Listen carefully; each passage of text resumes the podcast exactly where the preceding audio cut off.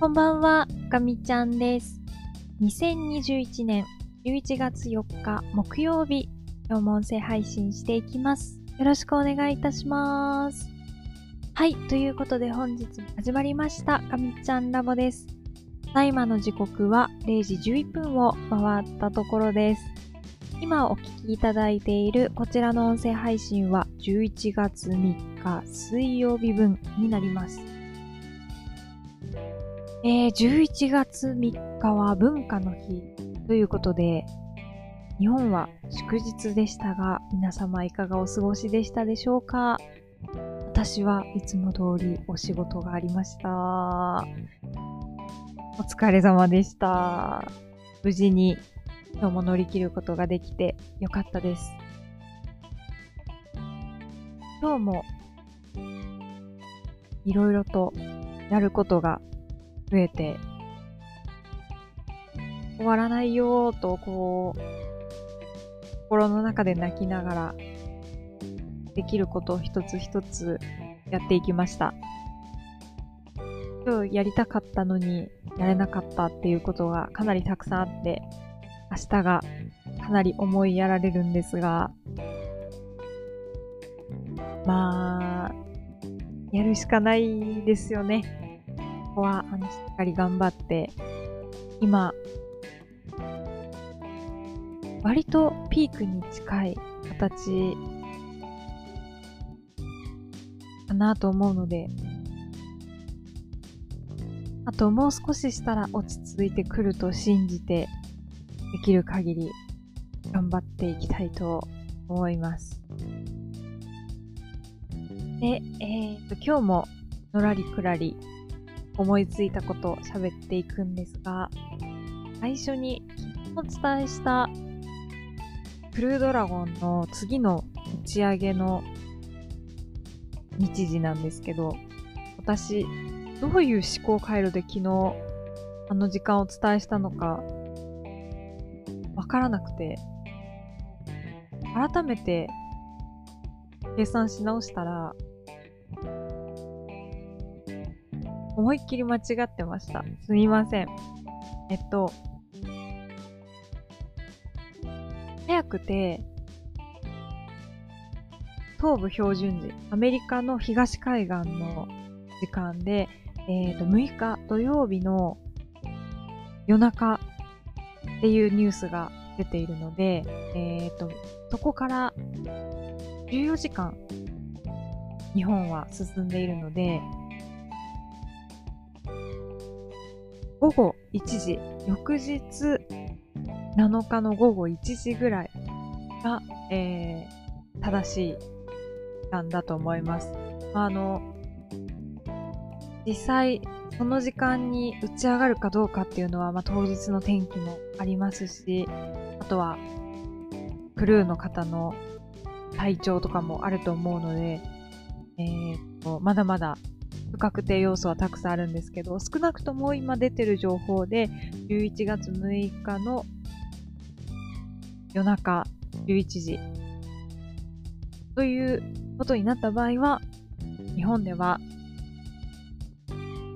翌日日曜日のお昼ぐらいっていうことですね。大変失礼いたしました。なんかこう時間の計算がおかしくて、ちょっと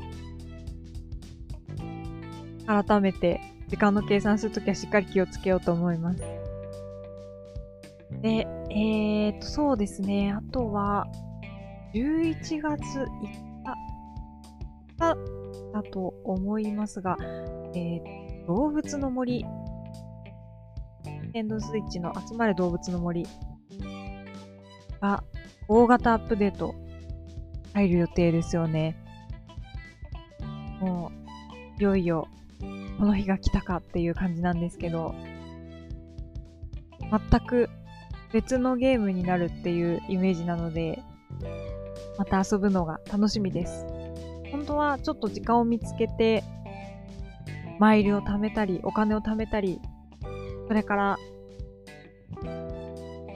私はスイッチをもう一台買ってしまっているので、あの、サブ島というんですかね、ちょっともう一台立ち上げて遊ぼうって思ってたんです、結局何もせず、ここまで来てしまいました。ということで、まあ、このアップデートをきっかけにですね、えー、少なくともメインの、今は、またしばらく遊ぼうかなと思っていて、余力があれば、サブ島の方も、徐々に立ち上げていきたいなと思っているところです。例えば、アミーボカードも今回買っちゃったんですよね。ちょっと、任天堂ダイレクトの発表をリアルタイムで見ていたら、なんだかテンションが上がってきてしまって、着いたらもうポチポチしてましたね。まあ、あの、明日届く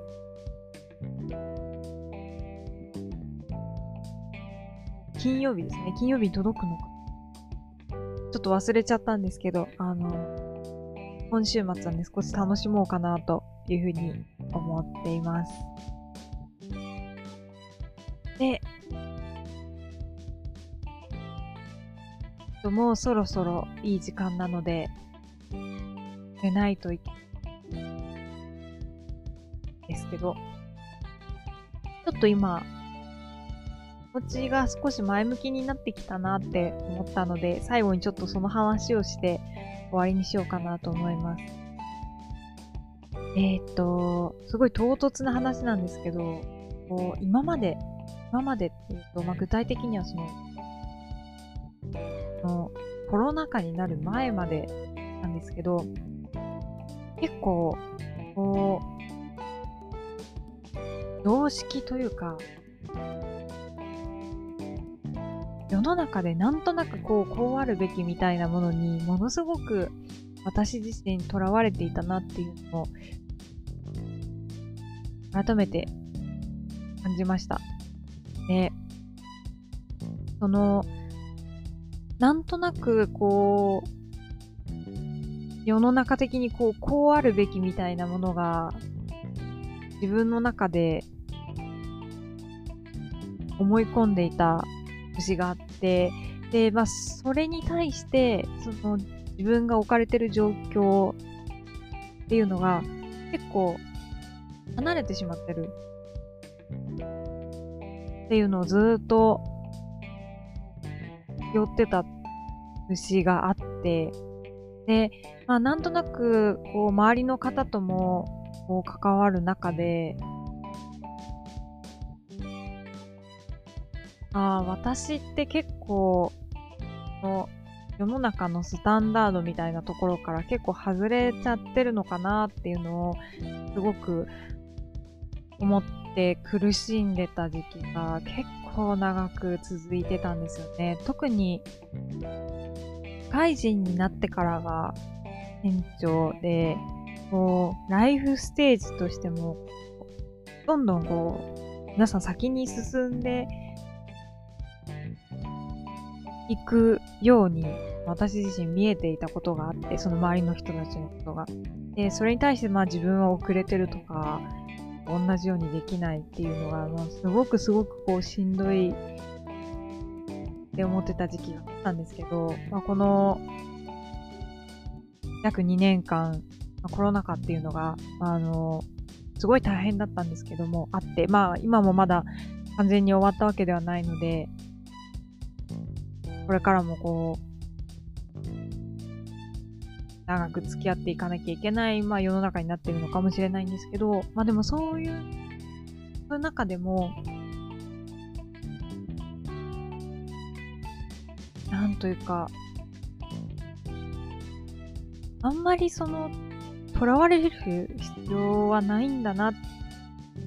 て、なんか思えるようになりました。私はまあ私でいいのかなと。私と、まあ、その、まあ、普段お世話になってるものすごく身近な人たちとしっかり話をして、の、周りのお世話になってる方と、まあ、私自身が納得のいく形であれば、まあいろいろなことを今のままでもいいのかなって思えるようになりました。で、まあその、ずっとこう囚われてた世の中のこう、うん、こうあるべきみたいな、っていうものも、なんかこう実態は、実は結構モヤモヤしてて、なんか常識だと思ってたものも常識ではなくて、なんというか、そこにあると思ってたものは、なんか実はその実体のないものだったのかなって思いました。で、そのなんか実体の実はないものにずっと自分は苦しめられてきたのかなって思うと、なんか、なんだっていう感じで、なんかこう、ちょっとこう、くすっと笑えちゃうぐらいで、うん。ああ、私は私なりに進めばいいのかなっていうのを、あの、改めて、今、思った次第です。あの、だからといって、こう、目の前の行動が何か変わるかっていうと、まあそういうことはないんですけど、だいぶこう楽になったというか、すごい、背負わなくていいものを背負わなくなったらなんかすごく楽になった気がして、なんかやっとのびのびと前に進めそうな、そんな気がしてます。こう、どうにもならないことを一生懸命考えてどうにかしようっていうのも結構辛いですし、自分ができることを精一杯やって、で、まあ、その結果、何かの延長でこう、いろんなことがうまくいったらラッキーぐらいな、まあそういう感じのスタンスで日々過ごしていくと、すごい毎日楽しいなって思えるようになったので、なかなかちょっと何が言いたかったかってまとめるのが難しいんですけど、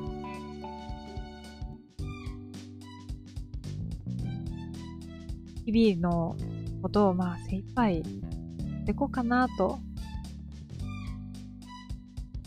今の私の状況悪くないなって、なんかそんな風に今は思っていて、結構ポジティブです。ということで、まあ、あのー、誰に向けたものでもないんですけど、もしかしたら、まあ未来の自分が、今日のこのガミちゃんラボを見直して、あ、そういうもんかもって、まあ、思えるようになるかもしれないですし、とにかく、まあ、